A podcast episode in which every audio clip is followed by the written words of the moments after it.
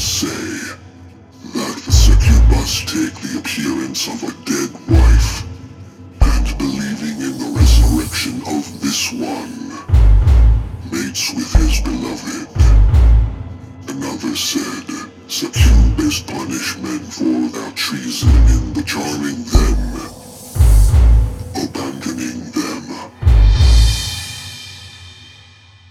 Reincarnation is